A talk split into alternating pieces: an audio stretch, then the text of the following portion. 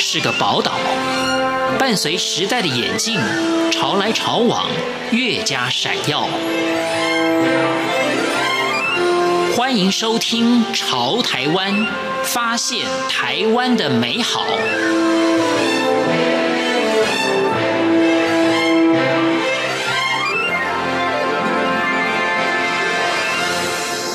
各位亲爱的听众朋友，您好，我是李正纯。那今天节目当中，我们就邀请到了一位身体力行的环保的实践者。他不只是自己的工作职业跟环保有关，他在自己的生活当中也是不遗余力的，希望能够尽自己最大的力量。他就是台达电子文教基金会的副执行长张扬潜，大家都叫他阿甘。那《阿甘正传》这个电影，可能很多人都听过，里面的主角人物阿甘，他就是有一个不服输的精神，勇往直前，不在乎别人做什么，不在乎别人想什么，反正他。就是朝着自己的目标往前迈进。我觉得张扬潜阿甘他也有同样的精神。他跟香港一位大学教授联手写了一本书，里面就谈到了他们在绿色的生活当中做了什么样的努力，以及提出了什么样绿色的概念。今天我们就来听阿甘跟我们详细的分享。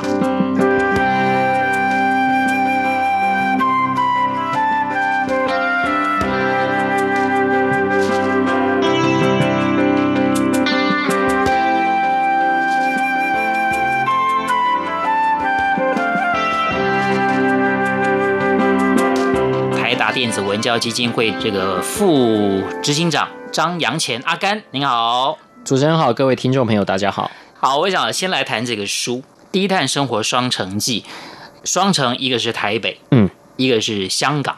呃，先跟我们分享一下，就是说为什么要拿台北跟香港来比呢？嗯，当然，台北在香港在华人世界里面。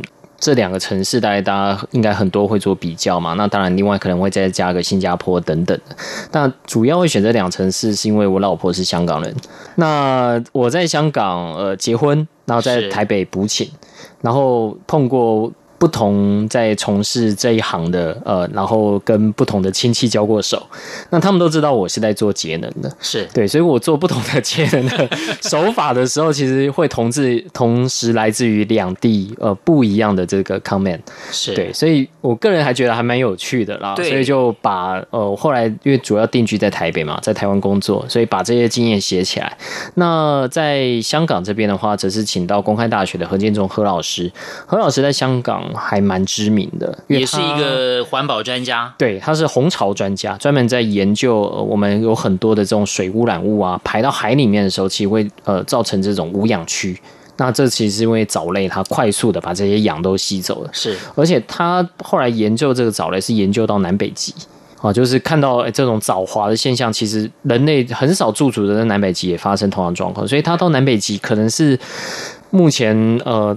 台湾跟香港的学者去南北极去最多的，他现在在北极那边还有个实验室，他退休了，然后就很欢迎大家去北极找他，然后在那边驻点研究。是对，所以他那时候就分享了蛮多在香港这边可以做什么，那我这边就也提供台北的经验。这这样的对照是很有意思的啦。嗯，刚刚你不讲，我们还不知道。本来我还以为就是说你跟这个何教授。啊，就两个都是环保的这个尖兵嘛，啊，两个人可能很熟识啦，就就来分享。原来前面还有一个太太的这个故事，对对对对，那为什么不就你跟你太太的经验来分享就好了呢？嗯，我太太可能都负面的，所以她可能没什么可以分享。意思就是说，她对于你的这个环保做法，或者说环环保的手段，还不是那么支持咯。呃，应该说是砥砺啊，就是她可以提出她的想法，我都想让她变得怎么在更能够被一般大众可以接受。好，其实当然这个阿甘，你是在这个台达电子文教基金会工作，嗯，那其实这个基金我们也都知道，其实台达电子本身它就是一个对环保很用心的企业，对，所以在这样的企业工作，这环保观念当然就就非常落实。嗯哼，可在你还没有进呃台达电子企业工作以前，呃学生时代啦或者更小的时候，你就是一个呃很环保的人吗？没有诶、欸，不算，我是我我大学其实念的是新闻系。对，但那时候对于环境的问题是会比较关注。我一直以为自己会成为一个环境记者，这样。对，后来在其实大概就在桃之台风前后吧，就那个时候你会发现在台湾有很多极端的这种气候事件，伴随的这些土石流啊等等的。那是几年前。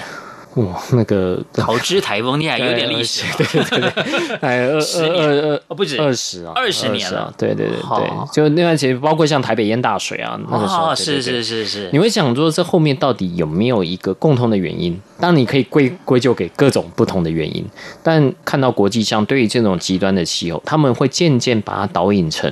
呃，会不会跟地球暖化，就温度升高，使得水汽的呃这个更加降水量更加集中？所以后来有这样的机会哦，又呃看到了，就是我们的一个友邦叫图瓦鲁啊，它因为海平面上升的关系，就迟早有一天好像就是会被海水淹没。对，那就看到这个状况，就觉得哎，应该要有点呃使命感，所以就到英国去念地球暖化相关的这个硕士学位。那回来之后就有幸进到基金会，那基金会它比较是针对节能这一块，那我过去学的。比较是在调试这块，就是气候它怎么如何造成一些影响。那在基金会，因为学到的节能，很多的时候是跟台达这个本业是有关的。我自己也就在想说，那除了设备节能以外，是不是有一些在行为面的，我在家里面就可以直接来做，而且要让它变得很不是这种传教士般的哦，就是告诉你说你不可以做什么，不可以做什么，而是你采用什么，你可以很简单就达到这样的一个方。对，其实其实这样的一个方向会比较好一点。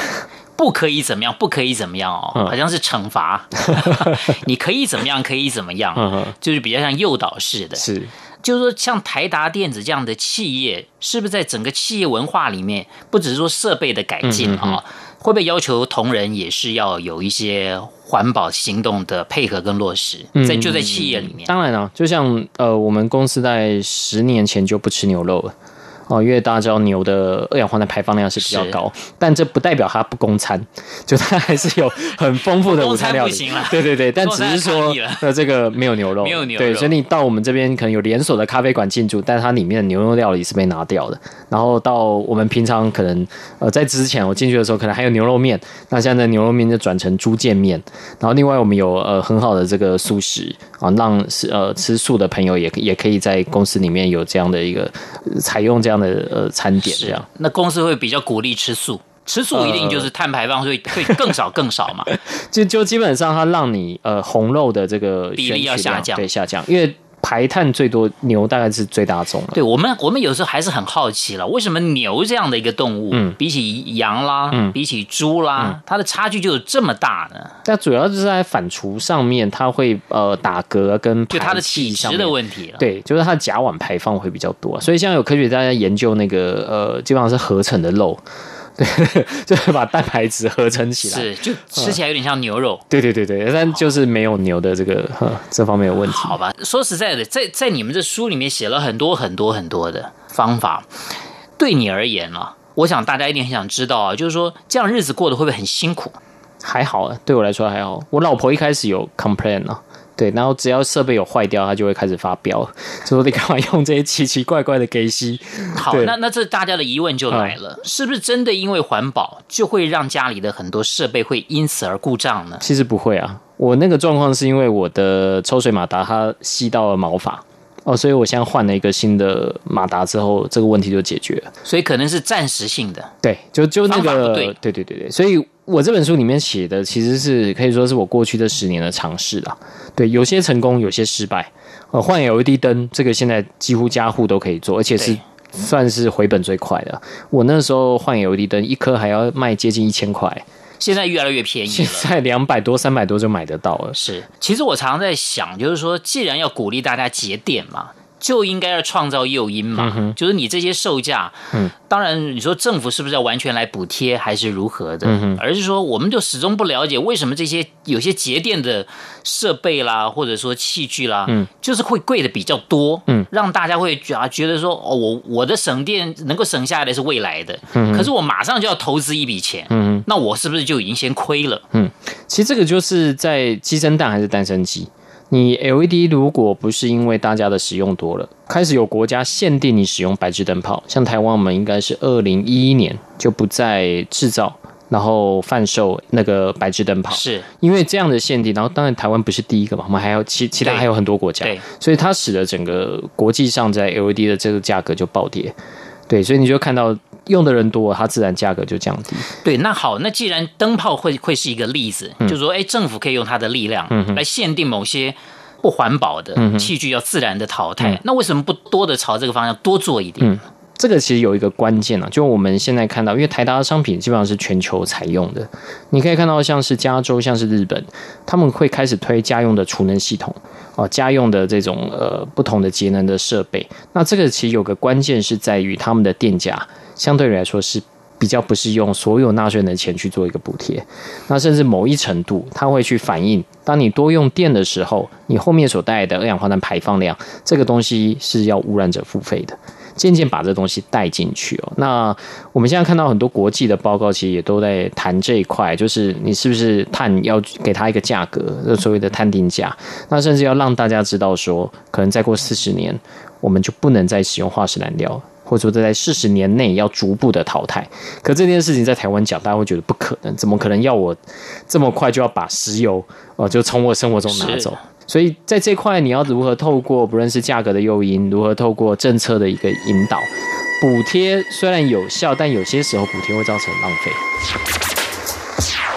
爱地球，爱听央广，爱这土地，爱这阳光，爱听 RTI，让这份爱给延续，跟我一起爱地球，爱听阳光，爱这土地，爱这阳光，爱听 RTI，让这份爱给延续生生不息。台达电子文教基金会的副执行长这个阿甘啊，来给我们呃介绍这本书。